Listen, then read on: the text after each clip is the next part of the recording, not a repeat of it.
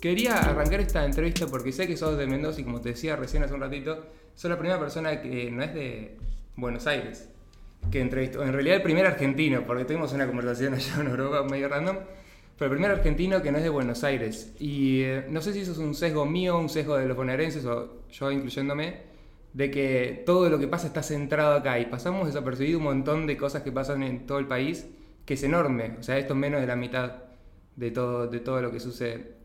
Y también estuve en Mendoza el año pasado y me pareció, o sea, podría ser hasta casi un, un país distinto.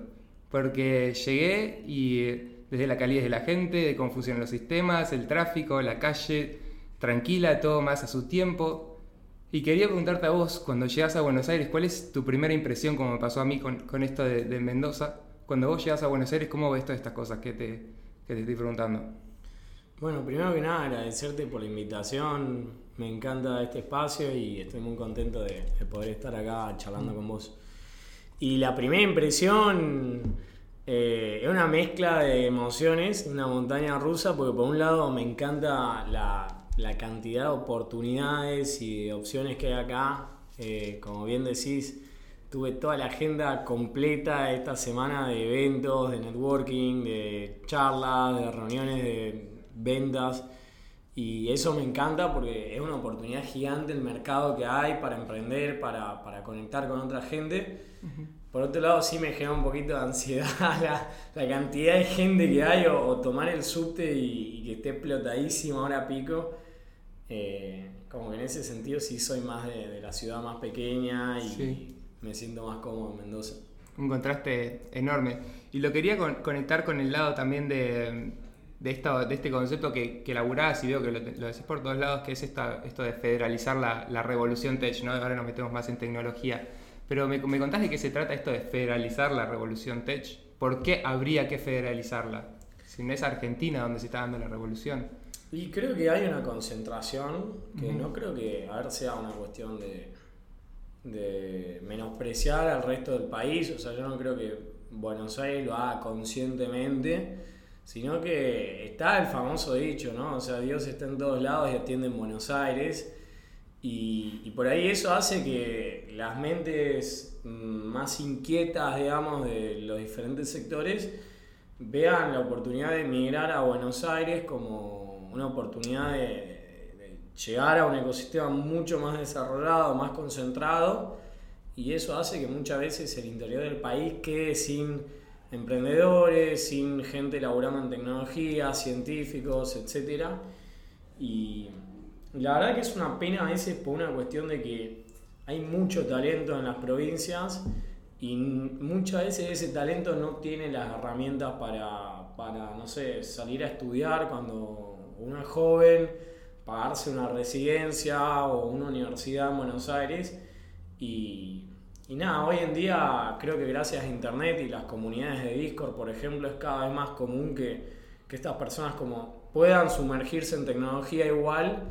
Da igual si, si son de Salta, Mendoza, Entre Ríos, eh, pero a veces falta la conexión IRL, o sea, como esto de verse en persona, y, creo que eso es un poquito lo que a mí me motiva de tener ese propósito de llevar la tecnología al resto del país. Hay que, hay que tener mucha iniciativa también para eso, ¿no? Porque como que los sistemas no están armados tampoco en las provincias para que sucedan estas cosas, ¿no? Como eventos, Vi también que hace poco hiciste eh, o tuviste muchas iniciativas para el King's Dev, puede ser 2.0. ¿Me contás un poco qué, qué, es lo que tuviste que hacer ahí para que sea en simultáneo una... ¿Qué fue como un hackathon eso? Que... Sí, eh, King of Dev fue un hackathon nacional, binacional, porque también pasó en Brasil, eh, que fue federal, estuvo en simultáneo de Mendoza, Córdoba y Buenos Aires. Y la verdad que para mí es re importante porque vos imaginate que hay un montón de pibes, de pibas eh, en el interior del país que están estudiando programación a veces a distancia, de la computadora, y, y, de repente no están acostumbrados a, juntarse presencialmente, a construir una startup web 3, a construir una solución en blockchain, y que encima le digas que pueden participar por premios en dólares es una locura, o sea, yo siempre lo digo, pero el, ticket de venta en el interior del país no es lo mismo que en capital o el, promedio de salarios. Eh, por ahí hay programadores súper talentosos en el interior del país cobrando tres veces menos que un programador acá.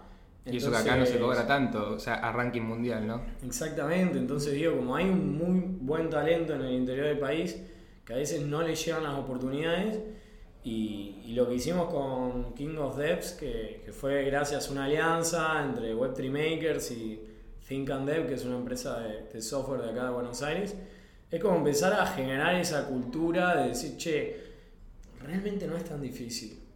O sea, después de la pandemia hay un montón de oficinas que han quedado prácticamente en, en desuso como recurso ocioso y esas oficinas vos llevarles un evento de calidad internacional, que tiene una agenda con temáticas de conocimientos súper avanzados, eh, como que les viene muy bien a nivel de posicionamiento. Y lo único que les pedís es que te preste un espacio que prácticamente no lo usan. Eh, como que digamos que es un ganar-ganar para, para todos, digamos. Para la comunidad, para la empresa que presta la oficina, para la empresa que organiza Hackathon, que también está como generando nuevos talentos para la industria. ¿Y cuál es el beneficio de estas empresas que, que generan los hackathons o que generan este, este tipo de, de, iniciativas y competencias o eventos? Y digamos que hoy en día el, el costo de desarrollo en Web 3 es bastante más elevado que el desarrollo en Web 2. Eh, más que nada porque hay una escasez de perfiles. O sea, no, no hay una cantidad suficiente de programadores Web3, full stack, o de diseñadores que entiendan los problemas de fricción a nivel de usabilidad en Web3, o de, no sé, hasta perfiles de negocios o project management que te digan, bueno, entiendo cómo funciona un tokenomics, entiendo cómo funciona un sistema de, de incentivo utilizando criptoeconomía eh, o cómo funciona la estrategia de marketing NFT o usando un proyecto Web3. Y eso hace que esa escasez de perfiles sumado a una alta demanda de estos perfiles por parte de un mercado internacional, eh, hace que las empresas de desarrollo de software muchas veces tienen como saturada la cantidad de, clientes que les llegan y no lo pueden tomar justamente porque no tienen suficiente talento.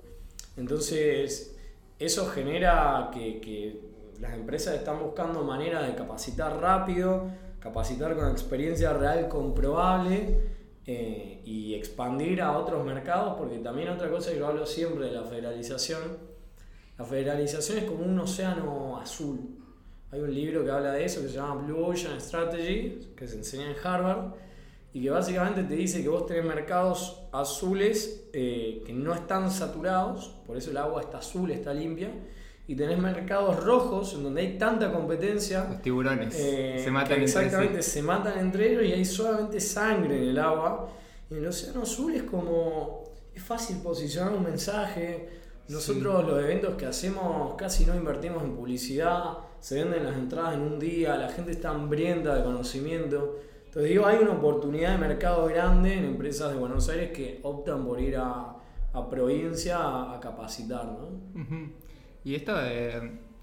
O sea, vos haces capacitaciones, workshops, comunidades. Eh, me contaste que se tratan un poco... Hoy está también mucho a pleno la, la IA, ¿no? Y seguro nos vamos a meter ahí. Pero vi que, que también o sea, hay mucha intención de, capacitarse, de aprender, de, compartir conocimiento, de networking en esto de, de las comunidades. ¿Qué, ¿Qué, ves de lo más valioso en, esos encuentros, sea workshop, sea un evento de comunidad como el que vas a ir ahora? ¿Qué, para vos, ¿qué es lo más valioso de, participar de esos eventos face to face? Y desde el lugar de yo organizarlos, sí. Eh, como te digo, el, el primer propósito fue como federalizar algo que estaba muy concentrado pero después también hay una realidad que mientras más te metes en educación, te das cuenta que más enseñás y es más lo que estás aprendiendo. Totalmente. Y es más lo que te devuelve la comunidad después a nivel de contactos, de oportunidades de, negocios. Yo en paralelo a tener Web3 Makers, que eh, funciona como una asociación civil sin fines de lucro, y donde la idea no es monetizar Web3 Makers, eh, de hecho, todos los fondos que juntamos de Web3 Makers los publicamos de manera transparente en Twitter para que toda la comunidad sepa qué se hace con el dinero, eh, sino que lo que yo gano, Artu, como persona es mucha exposición pública en las redes. Eh, me ha traído muchos clientes para lo que es la Software Factory. Entonces, es como esa cuestión de mientras vos más le das a la comunidad, más la comunidad te devuelve, te lo devuelve en contactos, te lo devuelve en recomendar tus servicios a otra gente. Y, entonces yo digo, para mí es infinito lo que te da la comunidad. Mientras eh, tu, aporte sea genuino. Es eso, ¿no? Porque hay que, hay que aportar, no es tipo, bueno, me meto en una comunidad para recibir algo. O si no me meto en la comunidad porque sé que le puedo aportar esto y como consecuencia seguro va a venir algo, pero también es el, disfrutar, ¿no? De, de, darle y contribuir a, esto que decís. Sí, paciente porque siento que en Web3 es un ecosistema muy chico todavía Argentina. Todavía nos conocemos bastante entre todos y la gente sabe quién está aportando valor, quién no, y mismo nos ha pasado. Eh, no sé, a nosotros de Web3 Makers nos dio una mano acá uno de los chicos que está en sí. Ah, para contexto, estamos eh, en ¿Cómo se llama? Liberté, este espacio. Sí, es la oficina de Liberté donde también se encuentra la comunidad de Cryptolandia. Sí. Eh, que es una comunidad que comparte valores muy parecidos a Web3 Makers. Y nada, no sé, uno de los chicos de, de Cryptolandia eh, se especializó en desarrollo de comunidades en Discord, por ejemplo, que es algo súper de nicho. Wow. Y él aprendió a hacer tipo todas las automatizaciones con bots, etcétera. Claro. Y un día me escribe de la nada y me dice, che, ¿querés que te automatice tu Discord, que te optimice tu comunidad? Y yo como, buenísimo, pero todavía no tengo fondos para pagar ese tipo de servicio. No, no, te lo hago de onda. Me gusta el propósito de tu comunidad, no sé qué. Eh, y nada, hoy Rapax se llama el, handle de Twitter. Hoy está trabajando acá, eh, aportando muchísimo valor también a, acá a Cryptolandia. Como que digo, esas actitudes te van abriendo puertas, te van posicionando en el ecosistema hasta que después te llega la manera de monetizarlo. Claro. Entonces, te llega o lo tenés que buscar, lo tenés que construir. Bueno, creo que es un poco las dos, ¿no? O sea, yo creo que eso, ese hecho de estar dando valor, de estar conectando con gente, de estar presente en Twitter, eh, organizar Twitter Spaces, eh, ayudar a otros proyectos más chicos a, difundirse. Eh, quieras o no, en el corto, mediano, largo plazo, te empieza a vincular con gente que si después vos sabés qué valor le podés aportar a esa persona, eh, yo creo que en algún momento te termina llegando. Tremendo. Bueno, me contás ahí, vos tenés una agencia, una desarrolladora hoy, ¿no? Y brindás servicios de todo, todo tipo, ¿no? Desde marketing digital, UX, business dev, integración con web free, desarrollo un montón de cosas. Eh, bueno, primero me contás un poco de qué se trata esto, qué es lo que haces, con cuántas personas trabajás y, a quién le, le, este servicio. Y ahora la empresa se llama Vestem.dev, eh, Vestem.dev. Lo estamos encarando más como si fuera una empresa de desarrollo de software. Eh, sí es verdad que por el talento que tenemos dentro del equipo, podemos cubrir, digamos, servicios de diseño de branding, de diseño UI, UX de una aplicación, digamos, eh, y más que nada full stack, o sea, desarrollo integral de una web app eh, y smart contracts. Nos estamos enfocando más que nada en ese nicho eh, porque vemos que hay un potencial en el desarrollo de MVPs en Web3, o sea, vemos que hay muchos founders con ideas pero que contratar un equipo completo de desarrollo eh, puede ser muy costoso. Entonces decimos, che, bueno, mirá, planteemos la mínima unidad viable de producto con la mínima cantidad de, features, de, o sea, como de beneficios que pueda ofrecer la aplicación, pero cumpliendo la misión de esa aplicación. Y a partir de ahí hacemos desarrollos que pueden durar de uno a tres meses según la complejidad del producto mínimo viable. Y, nada, y encaramos todo ese proceso, ¿no? Desde el branding, desde hacer un UI, desde pasarlo después a un frontend, de que interactúe con un smart contract. Eh, y la verdad que es un proceso muy lindo porque primero que para nosotros ha sido de muchísimo aprendizaje hay mucha consultoría también con el cliente para entender realmente qué es lo que quiere o, si podemos asesorarlo con el armado de white paper, porque es muy diferente cómo estructuras una empresa web 2 de una web 3. desde la adquisición de clientes, desde... La estrategia eh, completa. totalmente. muchísimo. Y también es mucho más de nicho, ¿no? Porque la gente no está acostumbrada a consumir con smart contracts, por ejemplo. Me pongo a mí como ejemplo, o sea, yo tengo Binance instalado, quizás tengo algunas cripto, pero las uso para como método de ahorro o como método para no cobrar en, en pesos, Totalmente. por ejemplo. Eh, pero ¿cómo, cómo ves eso? ¿Cómo está asociado la- el consumo acá con Web3? Y ahí justamente por eso eh, yo trabajé muchos años en marketing y ahora me estoy especializando más en producto, más por la pata de diseño, UI, digamos. Y el mayor desafío de Web3 es la adopción, eh, pero porque se ha invertido tanta cabeza y tanto desarrollo en, en descentralizar y, la seguridad y el ownership de los activos, ¿no? O sea, como esto de ser dueño de tu plata realmente, no que un banco tenga tu plata y vos como tengas ese intermediario ahí en el medio. Y esa filosofía eh, que, que instaló Bitcoin eh, hizo que un montón de procesos se hicieron mucho más complejos para el usuario de Web 2 tradicional. eh, y también muchos procesos que el usuario tradicional suele tener un montón de asistencia. No sé, por ejemplo, un banco. Vos tenés un, un representante del banco Sí. que si te trabas cualquier problema que vos tenés al usar tu cuenta, Sí, le llamadita. llamás por teléfono, tenés una persona arriba que te, te soluciona todo. En Web3 no, o sea, vos sos tu propio banco. Entonces no tenés a alguien a quien llamar para decirle, che, estoy interactuando con un smart contract en un pool de liquidez y conecté mi Metamask Claro. eh, y es todo mucho más autónomo. Claro. Y esa autonomía requiere mucha educación. Autodidaxia. completa. Eh, y por eso también es tan conocido el tema de las comunidades en Web3. Porque Total. Era algo que hablábamos ayer. Cuando vos entras a una comunidad donde tenés personas que voluntariamente se sientan con vos y te dicen, bueno, vení, vamos a abrir una wallet.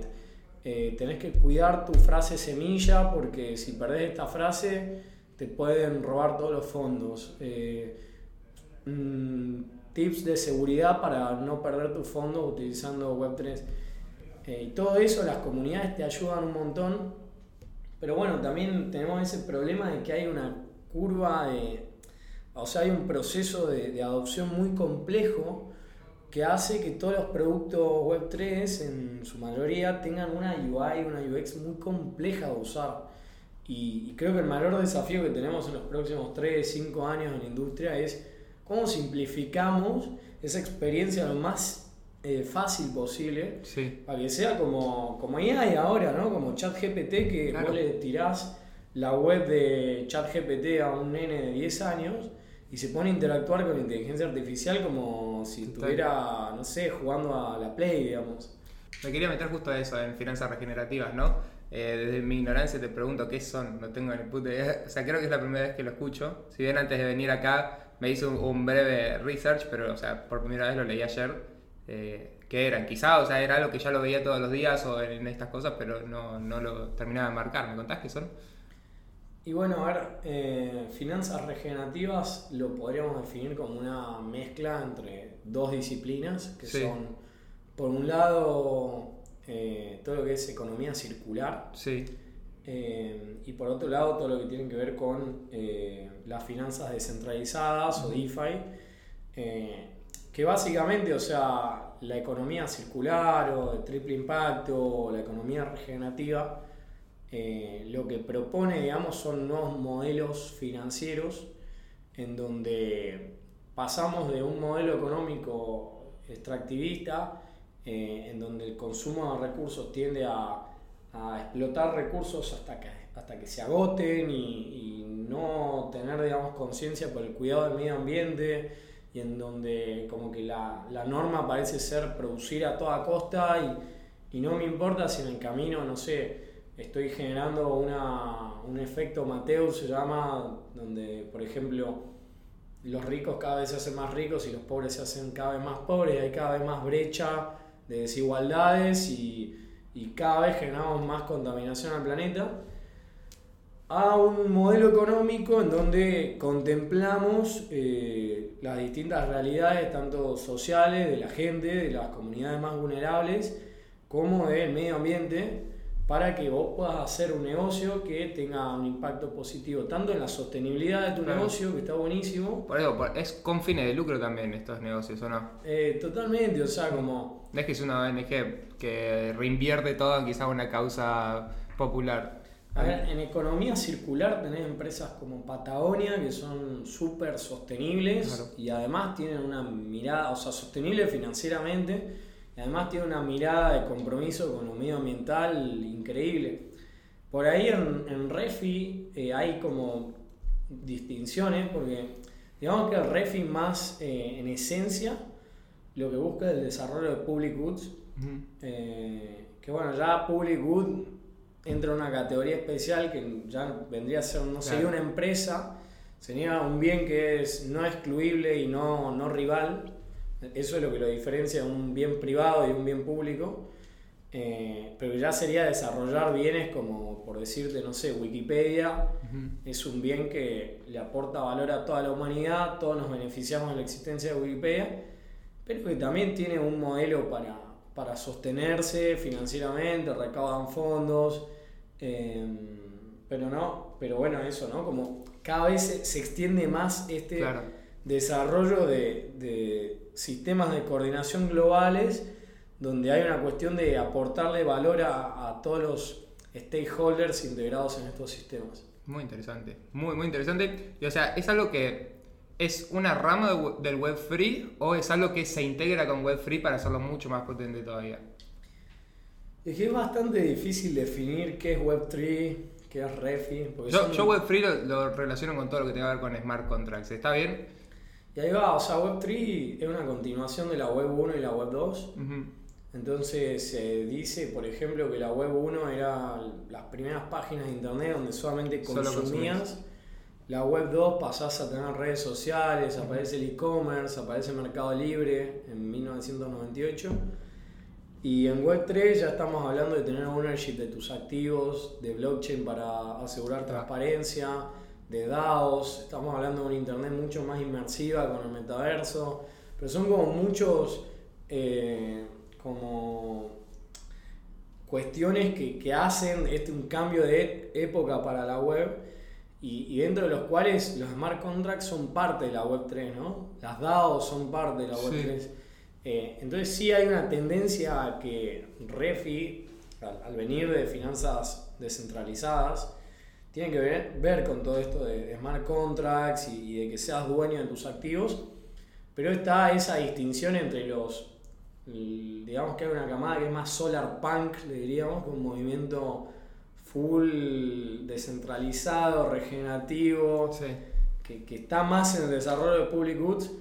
Y también habrá empresas eh, más web 2.5, se dice, que, que no van 100% al- hacia lo descentralizado, todo on-chain, sino que registran empresas eh, legalmente, las constituyen, tienen empresas privadas, pero que comparten valores o, o procesos con una empresa de economía circular y mezclan un poco de todo, ¿no? Cripto, mm, economía circular para crear algo nuevo.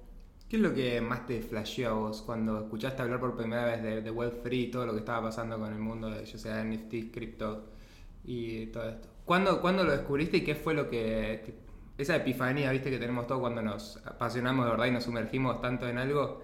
eh, ¿Te acordás algún momento específico? Y es re loco porque yo la verdad que conocí Bitcoin muy temprano, pero no, no me llamó la atención. Eh, como que principalmente yo venía del palo más de ONG y esas Sí. cosas. Y, y cuando me hablaban de dinero digital, ser dueño de tu dinero, yo era como. No entendía cuál era la diferencia entre tener la plata en la mano y tener Bitcoin. Claro, Eh, era lo mismo. para mí era lo mismo. Y en ese momento no, no le vi el gran valor. Creo que después, por venir del palo de la ONG, eh, creo que hay una desconfianza muy grande en las ONG hoy en Argentina. eh, y que así cualquiera de tus oyentes eh, les para a una persona con un chaleco en la calle para pedirle dinero para una ONG, lo más probable es que te genera desconfianza. Pues no sabes si realmente la plata que vos pongas en ese formulario le llega a alguien que lo necesita. Y creo que en ese mundo en donde la confianza está cada vez más quebrada en las instituciones formales, eh, hoy la gente está buscando maneras de, poder verificar, ¿no? Y una de las bases de Bitcoin es esa, don't trust, verify. Y a mí eso, viniendo del mundo de ONG, que me digan, che, mirá, vos en la blockchain podés tener trazabilidad eh, en algo que es como un gran libro de cuentas y vos podés entrar y ver públicamente transacción por transacción, eso me volvió la cabeza porque dije, Buah, esto aplicado al sector de impacto es sinónimo de devolverle la confianza a la gente, decirle, che, mirá, y si quiero hacer una colección de NFT para ayudar a leones en África, eh, podés diseñar la colección desde acá de Argentina, conseguir la ONG que maneje cripto allá eh, y podés mostrarle a la gente que tipo vos agarraste los fondos que llegaron y los mandaste en una transacción sin intermediarios, sin un banco que se quede una comisión, sin... Eh, y eso conceptualmente me parece que tiene potencial de cambiar el mundo.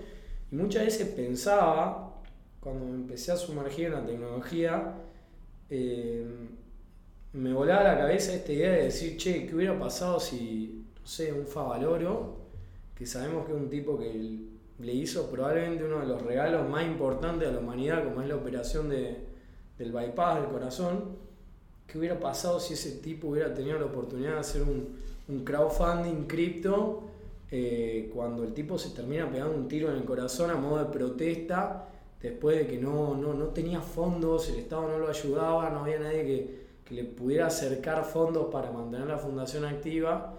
Eh, y digo, Hoy un Favaloro tendría acceso a un eh, mercado descentralizado de EFI que tiene un valor de 2 trillones de dólares, que cuando lo pensás en tu cabeza decís, no sé ni cuántos ceros tiene 2 trillones de dólares, son 18 ceros. No, son varios PBIs. Es, mucho dinero, y vos decís, wow, ¿qué hubiera hecho Favaloro con esto? ¿no? Como esa pregunta a mí como que me, me vuela, me parte la cabeza en, en 20. Loquísimo, amigo. Mal. Mal, pero es verdad que esto que. O sea, estamos teniendo un mundo mucho más transparente, ¿no? Y la gente cada vez está más exigente, ¿no? Con la con la transparencia, mismo en la política, la gente ya, como por lo menos en mi edad, lo veo que muy poco entusiasmo en, la política, en lo que se ve en los medios tradicionales, porque lo que ofrecen los demás medios es esto de la transparencia. Y esto viene a facilitarla muchísimo. Bueno, no sé si ahora facilitarla, porque es verdad que es complejo la adopción, es complejo entrar eh, de una en esto pero en el, día que todos nos acostumbramos a usar este tipo de, finanzas y, y nos inmersemos, es como, eh, o sea, nos adentremos, sumerjamos en, este mundo, va a cambiar mucho. Y hoy, bueno, hoy está cambiando, pero no, es tan visible. Sí, yo creo que también el día que, por ejemplo, gente de diferentes industrias se anime a entrar en Web3, va a ser épico porque por ahí está esa barrera todavía de que para entrar a Web3 tenés que ser programador o un palo de la tecnología. Pero después lo ves poner a Santi Manatea, que está queriendo fundar su DAO con la BID eh, y que está empezando a hablar de Web3 en charlas, en Endeavor. Y digo, para mí lo mejor que le puede pasar al ecosistema, que entre gente que no es del palo tecnológico, que empiece a ver las aplicaciones.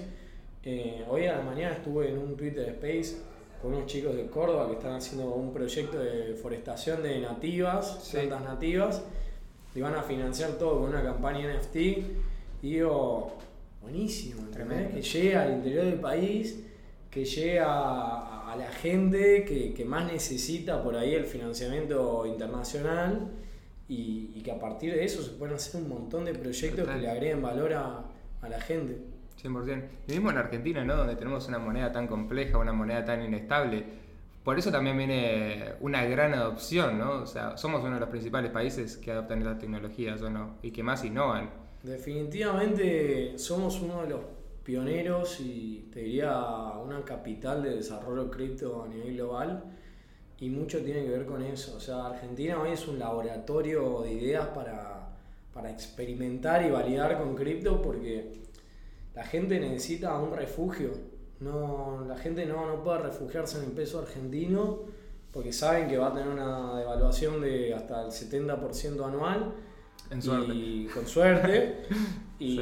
y lo que salía a buscar es una moneda estable, algo que te transfiera un poco más de seguridad. eh, y la gente se está refugiando en cripto incluso por los cepos de, de que no puedes comprar dólar, de que se te limitan los instrumentos financieros para, para resguardarte de esa inflación. Y por eso la gente va, va a cripto. Impecable. Bueno, hablamos mucho de Web3, me encanta, me diste un pantallazo enorme. Eh, pero ahora tampoco no quiero dejar de lado lo que está pasando con la IA, que vi que también estás metido en esto. Y, bueno, tu, tu perspectiva al respecto. O sea, este sí fue una adopción masiva, recién veníamos hablando, ¿no? Que ChatGPT es mucho más fácil de usar, lo podemos usar cualquiera. Una persona de, de 10 años quizás es, es, es como hablar con una persona y le pide lo que quiera. ¿Cómo, ¿Cómo estás viendo esto a nivel global y cómo ves que sí, que va a seguir creciendo esta, esta revolución? ¿Cómo la ves también en Argentina impactando eh, con iniciativas al respecto? Y no sé, es hasta, te da hasta miedo. Sí, es, es loco. ¿Te preguntaste si podría la IA reemplazar alguno de los servicios que hace como Todos. empresa? Todos. Sí, o sea, de hecho, el lunes di una charla sobre eso acá en Baires Sí.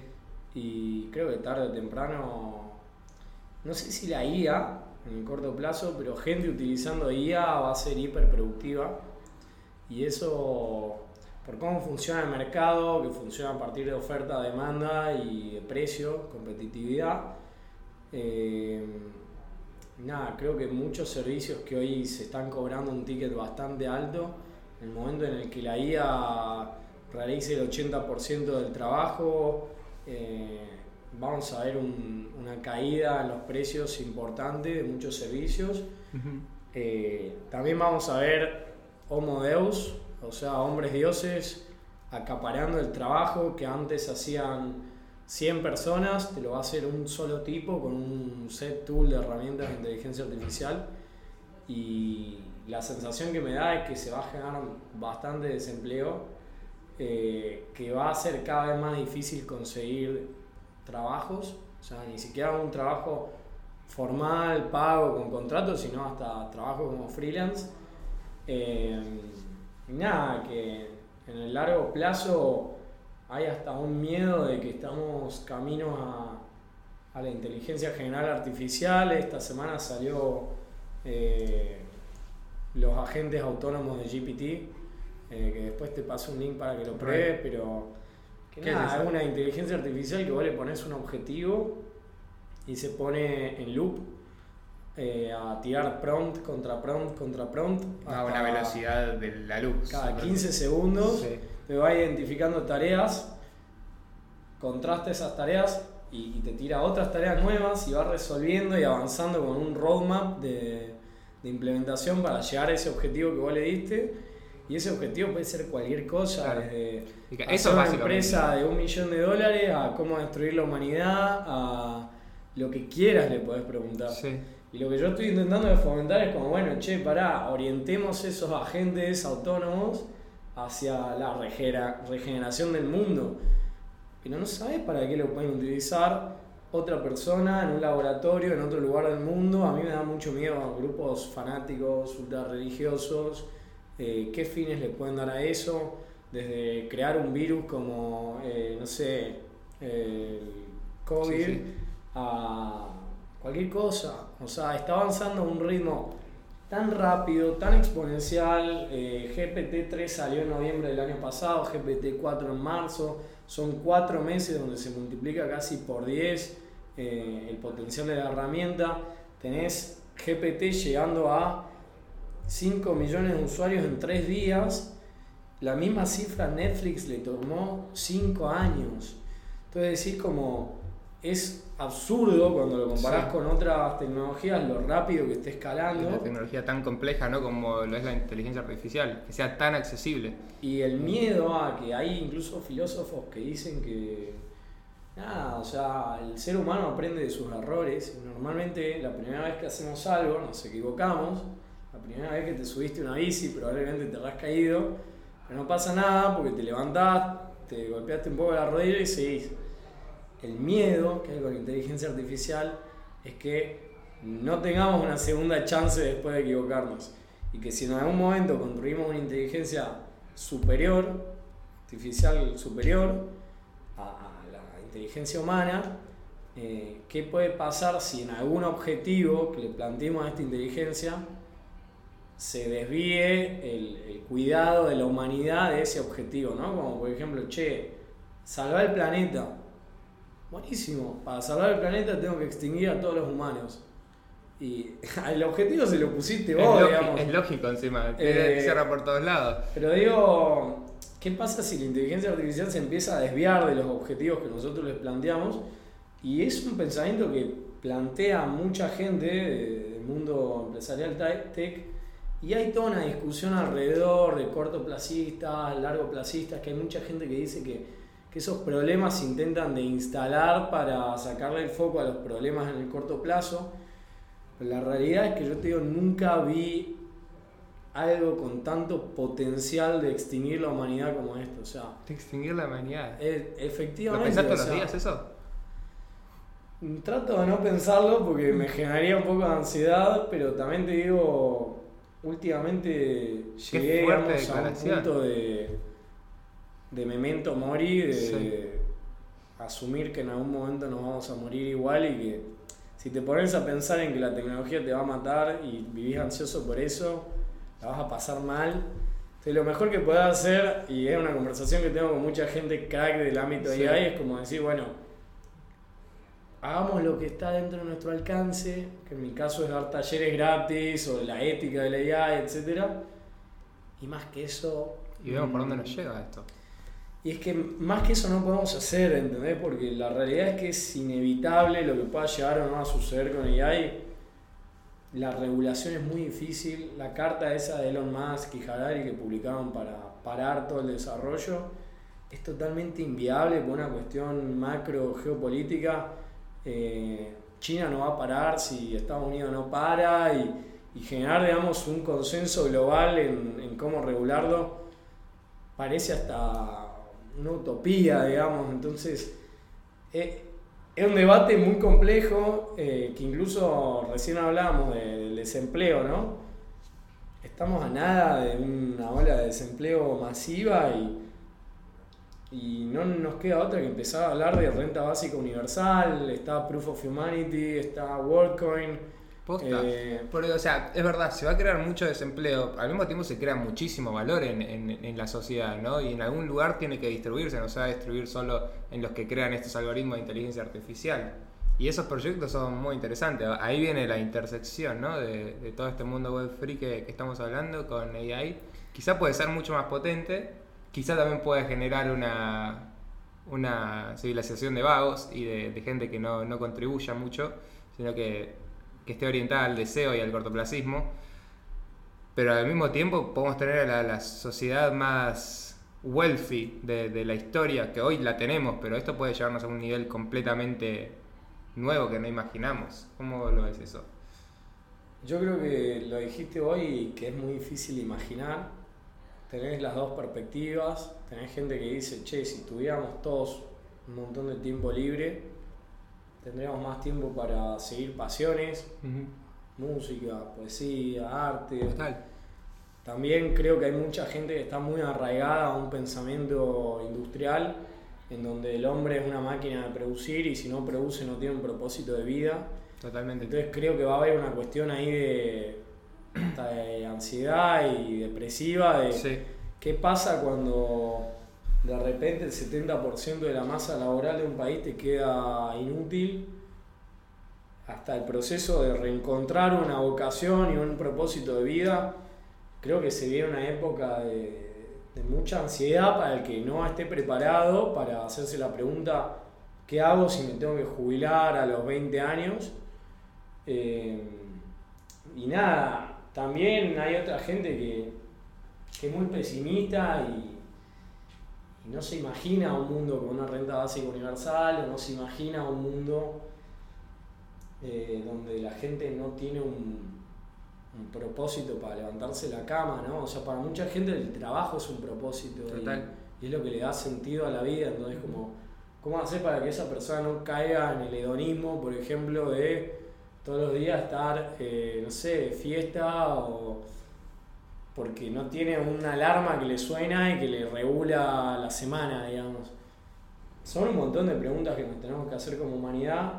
A mí lo que vos decías de la conjunción con Web3 que se da en, el tema de UBI es súper interesante porque aparte hay un tema de eh, UBI como parte del protocolo Proof of Humanity, es un proyecto descentralizado, eh, fundado por eh, uno de sus cofundadores, digamos, Santi Siri, argentino. y nada, básicamente promueve todos los valores de la Web3, de la descentralización, y que no haya un Estado que tenga que verificarte como humano, sino que lo hace la propia comunidad a través de un sistema peer-to-peer, -peer, digamos. Ahora, por otro lado, tenés WorldCoin, que el cofundador de WorldCoin es cofundador de OpenAI. ¿Quién es? Sam, Altman. Mm. Eh, entonces, hay una cuestión ahí de fondos de una empresa que va a hacer millones de dólares porque va a captar, digamos, un montón de, de empleos a través de eh, las comisiones que te cobra OpenAI por utilizar las versiones premium de la plataforma. Eh, y que va a tener por su lado un sistema de renta básica universal que está muy cuestionado por la comunidad Web3 porque tiene un sistema de orbes que te escanean tus datos biométricos, tu iris. Para probar que sos un eh, humano. Exactamente. Pero que hay toda una discusión de, che, pero ¿qué hacen con ese iris? ¿De qué manera se puede verificar que no están usando esos datos eh, con fines, eh, no sé? Es muy difícil confiar ahora. Es muy, es muy fácil capturar datos de, de, lo que sea, con nuestros hábitos de consumo que tenemos más horas en pantalla que no en pantalla, por ejemplo, de las que estamos despiertos. Están capturando datos nuestros constantemente, máquinas que saben más que nosotros mismos que nosotros mismos. Eh, siendo que ahí es, es, muy importante lo que decimos de un nivel de, de, introspección de las preguntas que nos empezamos a hacer a, a nosotros mismos, ¿no? Que quizá ese es el laburo más importante que hay que empezar a hacer y el más complejo, porque no hay un método concreto, cada uno tiene la forma de descubrirse eh, muy particular. Pero es, es, muy interesante porque ahora está todo bueno, listo, me hago un curso de AI o para programar, pero loco, pará. O sea, esto va a suceder, te metas o no en, la revolución y muchas cosas se van a automatizar y van a desaparecer. ¿Vos qué querés? ¿Cómo sentís que querés contribuir? ¿Qué te hace diferente a vos de una máquina? Eso que decís está buenísimo porque creo que el otro día lo reflexionaba Nunca va a ser tan importante la búsqueda de propósito para la humanidad como en estos tiempos. Porque vos imaginate que cada vez el, el cómo o el qué va a ser totalmente prescindible. O sea, el, el qué sabes hacer o el cómo lo haces lo reemplaza una máquina así. Ahora, ¿qué va a ser lo más difícil por ahí para reemplazar para una máquina? propósito. El por qué el por qué me lo encanta. estás haciendo. Nunca lo había visto de esa perspectiva y me encanta, porque es totalmente. En ese sentido creo que podría ser un empujón a la humanidad hacia un despertar espiritual súper importante de, la búsqueda de propósito, de la búsqueda de, che, ahora que tengo todo este tiempo libre, ¿para qué estoy acá? O sea, ¿qué voy a hacer con ese tiempo libre? ¿Cómo aporto valor al resto de la humanidad? Eh, y creo que eso es interesante pero no te miento, también me da escalofríos, o sea, siendo que va a ser una época de muchos cambios y no somos ni conscientes de lo rápido que está avanzando todo esto. Eso de tiempo libre que decís es, es total. A mí me gusta hacer una comparación o una referencia de, por ejemplo, en una era industrial, cuando recién había surgido el capitalismo y las máquinas, de una rutina laboral de 16 horas por día. Hoy en menos de 200 años lo pasamos a menos de 8 te diría ya, nadie labura 8 horas por día en una oficina ya. Imagínate en, 5 años te diría ya con esto, cuando gran parte de las tareas operativas que hacemos todos los días se pueden reemplazar fácilmente con una, con una de estas cosas. Vamos a tener mucho tiempo libre. Y es verdad, ¿qué vamos a hacer con ese tiempo libre que, que va a surgir? está bien, porque te puedes ir a tomar una birra con los pibes, puedes eh, hacer, ir de joda, lo que quieras, pero llega un momento que si no te planteas estas cosas como por, por qué existo para qué existo, eh, la vida carece de sentido en cierta forma, ¿no? Y, y, ahí el pesimismo se va a volver increíblemente fuerte en, la sociedad, ¿no? Porque va a ser muy fácil de contagiar con fundamentos.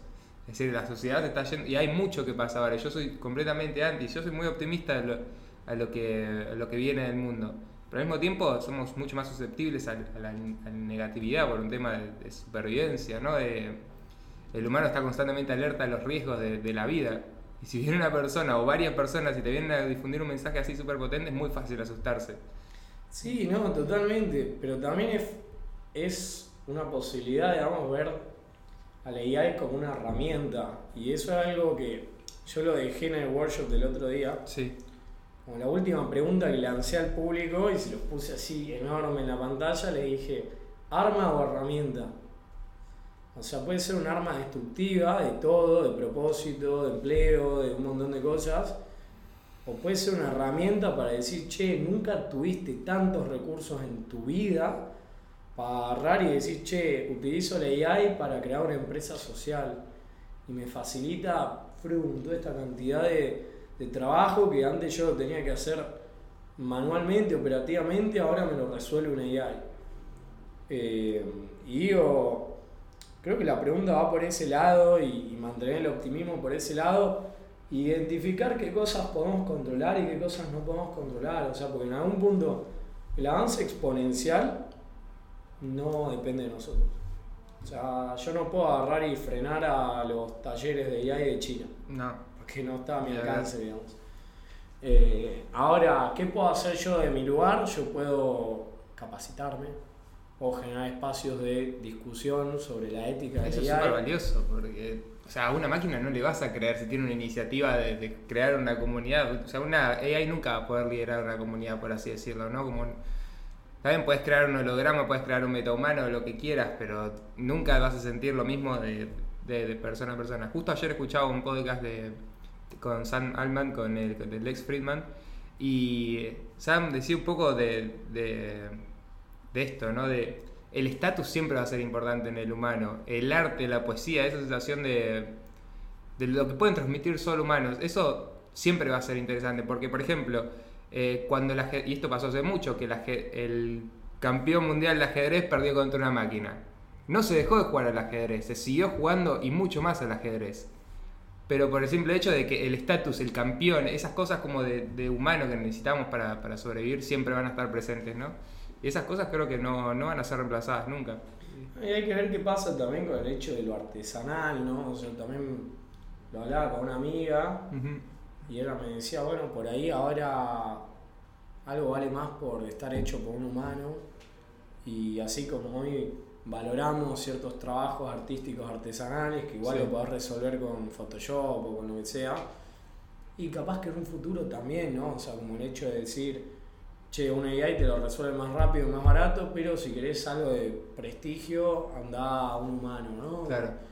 O, no sé, como siento que tampoco podemos hacer futurología y decir el futuro va a ser así. Total, total. Yo te planteo por ahí no sé si el escenario pesimista, pero el escenario en base a lo que yo veo de cómo funciona el mercado. Con fundamentos. Capaz que también hay una cuestión de responsabilidad social que las empresas no despiden empleados por una cuestión de, de ética social y decir, che, pará, en vez de hacer un despido masivo, que lo podríamos hacer, pongamos a nuestros empleados a trabajar en tareas más estratégicas que de momento la AI no las resuelve y todo el trabajo se empieza a volver mucho más estratégico y las cosas operativas se delegan ¿no? a la inteligencia artificial. Total.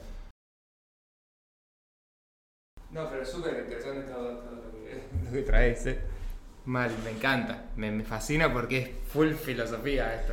no, pero aparte es muy nuevo. Sí. O sea, esto que te estoy contando en la entrevista, es un nombre re raro, Elisa, no sé cuándo, la hizo Lexi también hace nada, Tipo, salió la de Altman y salió la de este pibe. Mm. Y es una entrevista repicada porque el chabón tiene todo un movimiento de investigación sobre el peor escenario de las AI. Y el chabón te habla de eso, ¿no? O sea, como el peor escenario, que por ahí no es un porcentaje tan alto, pero es un 10% de que se vaya toda la mierda. Y es como yo el ejemplo que daba en el taller el otro día era como, imagínate que estás jugando a la ruleta rusa. Sí, sí, sí. Tipo, tenés como 10 compartimientos en un revólver y en uno hay una bala. Sí. Y no sabes, tipo, la, la, la, la girás. no, hace mucho no vimos algo bien crítico en la, en la sociedad. No, y además por cómo funcionan las tecnologías exponenciales. Sí. Eh, poner la impresora 3D hubo un momento que se pensaba que era el próximo boom. Fue una cuestión de que vos comprabas una impresora y con esa impresora podías imprimir otras impresoras. Entonces como que se iba a replicar. Es buenísimo, es buenísimo. Bueno, pero igual no hubo tanta opción porque la UX de comprar una impresora, armarla y ponerte a imprimir, era algo muy de nicho, o sea, tenías que ser un nerd para hacer todo eso. Ahora la AI, vos se la tirás a un nene de 10 años y la está entrenando con datos. Total. Y se está retroalimentando permanentemente.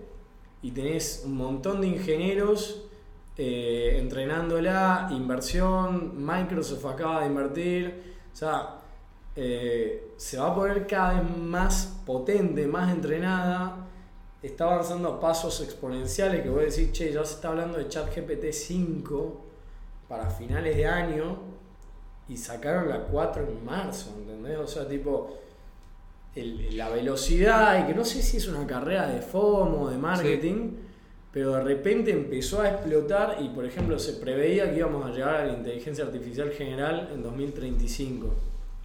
Esta semana, con esto de los agentes autónomos GPT, ya te da como un chispazo de inteligencia artificial general. Se viene Imagínate como 12 años antes, ¿entendés? O sea, como. Es una locura.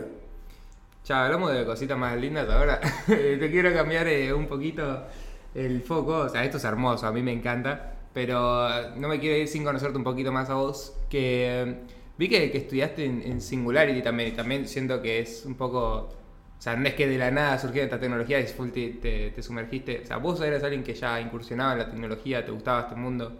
¿Me contás tu, tu experiencia con, con, la tecnología? ¿Cuándo, ¿Cuándo, surge así esta, esta fascinación? O sea, yo de chico ya era medio nerd, digamos.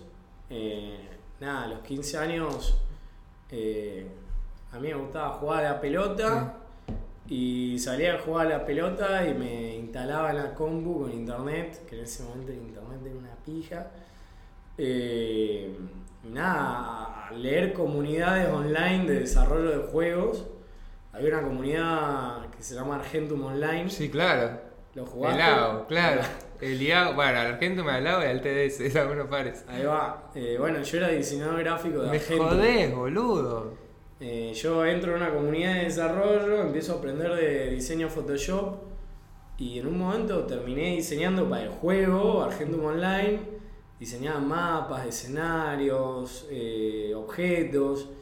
Y en esa época, claro, imagínate, tenía 16, 17 años, estaba diseñando para el proyecto open source argentino de videojuegos más importante del momento. Y, y claro, yo quería seguir por ese lado. Pero en Salta no había mucha movida, o sea, no conocía ningún desarrollador de videojuegos en Salta. ¿Cómo que Salta? ¿Vos no eras de Mendoza? Soy salteño yo. Ah, me jodés. Estoy viviendo en Mendoza, pero soy ah, salteño. Ah, mirá vos. Esa no la tenía. Sí.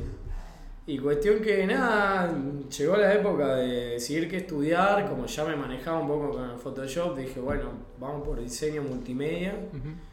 Y ahí en diseño multimedia caigo acá a Aires, en Aguade. Conozco a Franco Pellegrini, que es el UX lead de, de Mercado Libre. Sí, hace poco hablamos con me recibe él en la carrera, en la Facu, y me lleva a conocer tipo las aulas de Mac, las cámaras Gesell de Wade. Me, eh, me dice más adelante, yo ya estaba estudiando, arranqué bien la Facu, estaba como enfocado al principio, y me llama para un proyecto de.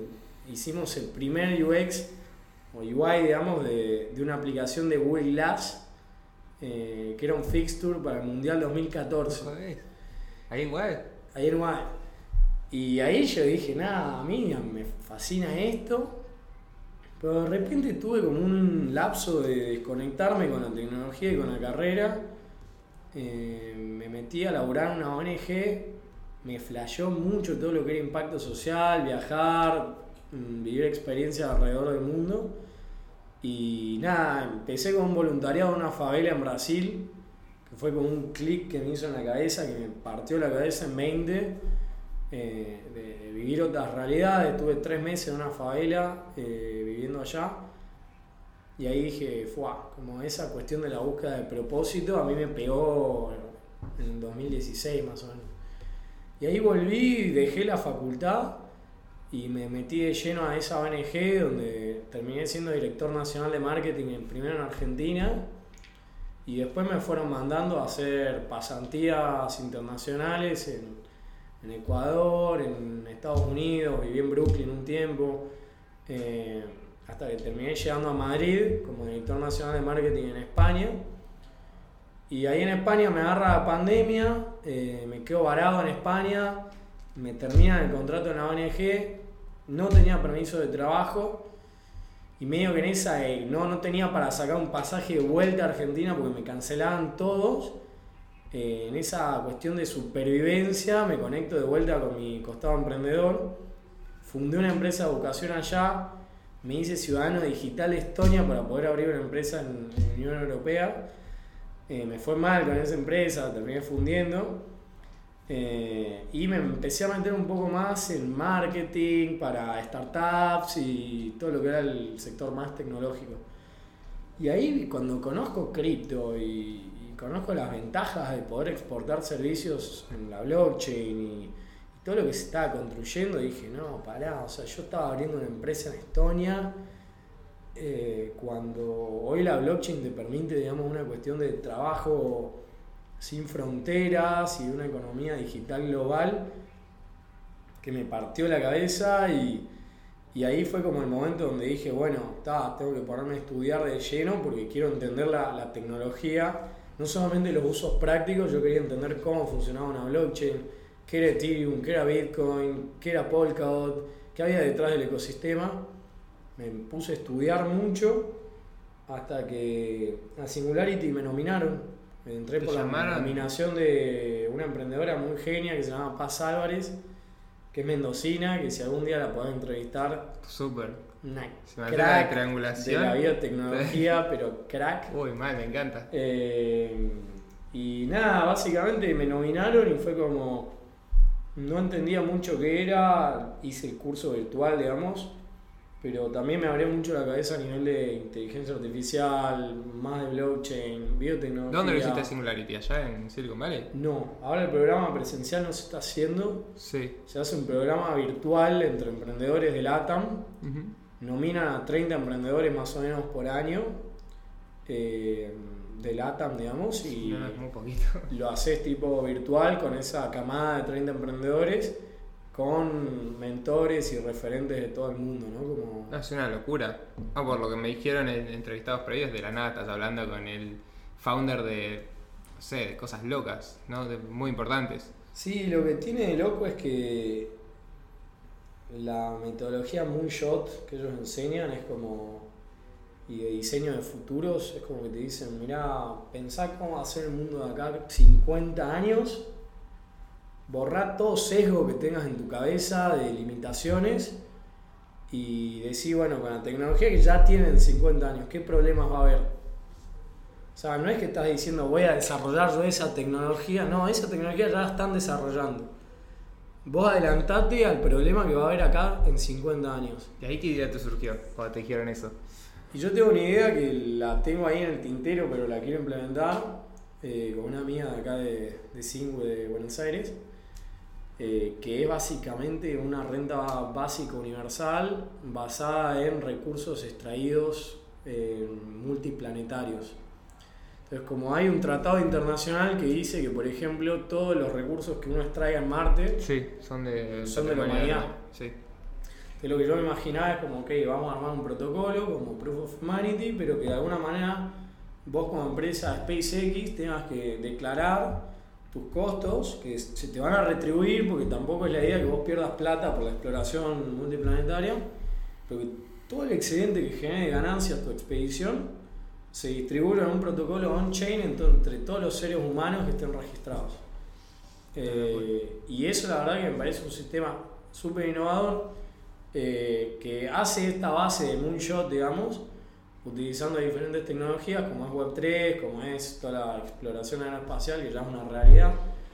Y, y, bueno, eso sí me inculcó Singularity, que por ahí yo a veces pensaba en las tecnologías como algo, como islas aisladas, y hoy lo pienso como un archipiélago de, herramientas que se conectan y que en esa conexión de herramientas hay un mundo de potencial y ideas para desarrollar tecnología. Ahí está el valor, ¿no? Al final, en conectar esos distintos puntos que, que existen y ya hay uso, pero hay que unir los puntos. Che, increíble. También, o sea, me sorprendió por todos lados, un, cosa que no sabía. ¿eh? Y la verdad que está bueno Singu. Eh, todos los años se hace este programa, lo están haciendo gratis y más. Y que yo a la gente les recomiendo que lo estudien, lo investiguen, porque el valor que tiene a nivel de networking o de mismo abrirte la cabeza, ¿no? es que ya esto que me decís de empezar a visualizar a 50 años, ¿cuándo lo escuchaste esa? O sea, nunca. A nadie te máximo, no sé, visualizar qué vas a hacer cuando termine la Bueno, vos fijate un dato anecdótico. Eh, hay organizaciones dentro de Stanford, por ejemplo, de diseño de futuros, que cada vez que un presidente de Estados Unidos asume un mandato, tienen como la tarea o la responsabilidad por contrato de entregarle un reporte de diseño de futuros de acá a 100, a 50 y a 30 años de cómo prevén que va a estar la humanidad para que el presidente al momento de iniciar su mandato ya tenga una perspectiva de qué decisiones tiene que tomar de acuerdo al futuro que ellos se imaginan. entonces, como es algo que por ahí en Argentina no sabemos cómo llegar a fin de mes, entonces qué vamos a estar pensando acá 50 años, pero que en el primer mundo es una práctica muy como tradicional el hecho de estar pensando al futuro para prevenirte, para estar mejor preparado, para tomar mejores decisiones financieras hoy para lo que viene, ¿no? 100%. No, total. Y bueno, es justo que, que tocas Argentina. Está bien, hoy somos uno de, las, de los países que, con más adopción tecnológica a nivel mundial. Es increíble lo que está creciendo. ¿Vos cómo la ves con, teniendo en contexto lo que estuvo creciendo en estos últimos tres años desde la pandemia, que fue una locura? ¿Cómo lo ves en los próximos cinco, por ejemplo? ¿Cómo, cómo ves Argentina incursionando en el mundo con, de la tecnología? Muy buena pregunta. Y creo que hay dos Argentinas, siempre lo digo. Por un lado la Argentina de, la Web 3, que, y que hoy está en Web 3, está en un excelente momento de la vida para vivir en Argentina, porque tenés talento accesible a la vuelta, desarrolladores, diseñadores súper talentosos, súper productivos, tenés acceso a un mercado internacional que aparte eh, invierte en cripto, entonces vos podés acceder a esas inversiones en cripto, eh, lo que da ventajas, digamos, al momento de moverse entre criptomonedas, pagando profesionales en criptomonedas, etc. y que se está haciendo, como te digo, un ecosistema muy fértil de emprendimiento que atrae mucho nomadismo digital, o sea, eh, no por nada, Vitalik, fundador de Ethereum, viene a dar charlas acá. Eh, es un tipo que reconoce, digamos, el potencial que tiene como laboratorio. Y es excelente, también tenemos mucho... Estamos muy abiertos a recibir ¿no? a los extranjeros. Siempre lo fuimos, somos un país de extranjeros. La constitución lo dice. Sí. Todos los personas del mundo que quieran habitar, residir en, en suelo argentino. Eh, y eso le da cierto potencial a convertirse en una capital cripto del mundo. Yo creo que hoy la es. Eh, pero por otro lado también tenés la Argentina del atraso, la Argentina de la burocracia, la Argentina de, no sé, ahora por ejemplo impositivamente se está generando una restricción enorme para la importación de, computadoras y digo, es el insumo básico para cualquier persona que quiera meterse en este mundo, es tener una buena computadora y, y por un lado se juega eso, ¿no? Al plan de te doy la computadora gratis, que ha ayudado a un montón de gente y lo sabemos, pero a veces también se limita mucho a, al que no llega a acceder a ese plan gratuito que se le vuelva un sueño casi inalcanzable comprarse una Mac, por ejemplo. O sea, hoy como que decimos, bueno, nada, en el ecosistema tech en general ves que mucha gente tiene Mac, el procesador M1 es una locura, eh, te facilita, te agiliza muchos trabajos, pero digo, ves lo que vale una Mac, una M1, y son como siete sueldos de una persona con salario mínimo. Sí, no tiene eh, sentido. No tiene sentido. No tiene sentido. Y, y es, es tremendo porque chocan muchísimo esas dos Argentinas. Muchísimo. O sea, con una ide- ideologías completamente distintas. No, y O sea, lo más triste a veces es que yo fomento mucho que el este lado de Web3 se acuerde un poco del otro lado. Porque si vos estás muy metido en Web3 Mm. y lo pensás en un lugar individual, lo que más te conviene es mantenerte perfil bajo, anónimo, Sí. y las reuniones son cerradas, el networking pasa en mesas se chicas, nadie. Todo por se izquierda. nadie. Hermoso. O sea, también, o sea, encima que acá funcionan muchas cosas por izquierda en este país, ahora lo puedes hacer dentro, de- dentro del marco legal, más o menos medio gris, quizás sería. No es tan ilegal, ¿no? Porque es esto más gris. Y es que es, es difícil meterse. Yo no me metería a hablar sobre el marco legal porque No. no, soy No, abogado. yo tampoco, yo no, tampoco. no es mi tema. pero yo te lo digo más de una cuestión de responsabilidad civil, te diría, de decir, che, loco, estamos viendo lo heavy que está para toda esta gente, la está pasando mal. Eh, tenemos un montón de conocimientos que ayudarían a mucha gente a salir de una situación mala y que el mercado es suficientemente grande para todo. O sea, no es que Total, si yo enorme. enseño sobre programación me voy a quedar sin laburo. Sí. Bien pedo. No, o sea, total. como hay suficiente torta para Eso todos. Entonces digo como, creo que hay hasta una responsabilidad de decir, che, ¿cómo acercamos cada vez más gente a la Web3, a estas oportunidades globales? Yo lo he hablado mucho con gente del sector público, a mí no me interesa meterme en la política, pero sí me interesa que la empiecen a ver, de decir como, che, bueno, Santi Siri escribió una nota en Infobae en el Total. 2014, Sí. es decir, pongamos el 2% del capital en Bitcoin. Boludo, si hubieran hecho eso, no había más deuda con el FMI, ¿entendés? O sea, como. No, no se escucha, hay, hay, hay un dilema del innovador, se llama, Sí. Lo escribió Maquiavelo en El Príncipe, y se dice que el, el innovador siempre va a ser más perseguido en- en- por el status quo, eh, que va a ser tipo perseguido y odiado por los que mantienen el régimen Totalmente. y hasta menospreciado por los que no, o sea, como hasta los que no lo entienden, por lo general es hasta raro, ¿no? Que alguien te viene a hablar de cripto de la nada, ¿qué es lo que pensás? Y me va, a meter un Ponzi, ¿entendés? Entonces como que también se hace muy difícil la adopción en ese sentido. 100%. Pero al mismo tiempo siento que, que está bueno que esté pasando esto porque también como lo alerta, ¿no? A, la, burocracia, por así decirlo.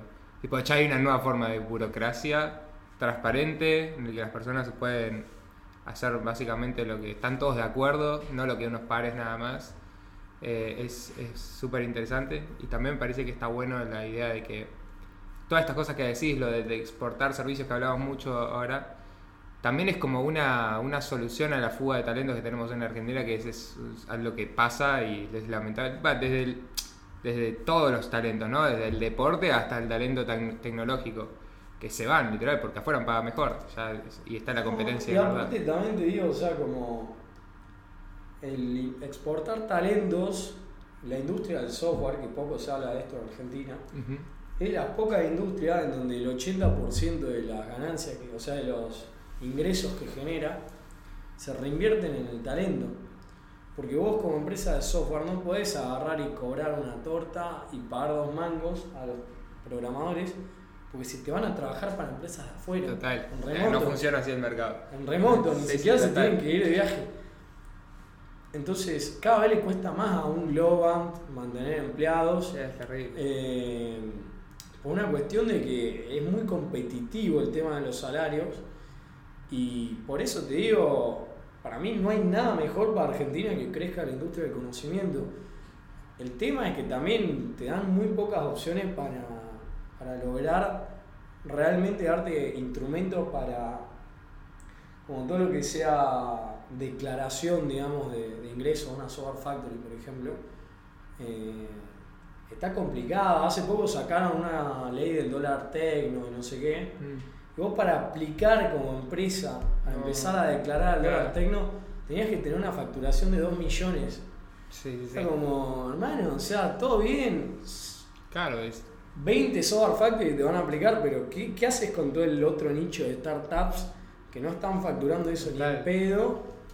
pero que por ahí quieren tener las cosas más eh, en regla, quieren, digamos, no, la- las empresas se van a Estados Unidos, se abren una LLC en Delaware, se abre una empresa allá, Si ya hay Y- empresas que se dedican a eso, literalmente. ¿Querés abrir tu empresa en Estados Unidos?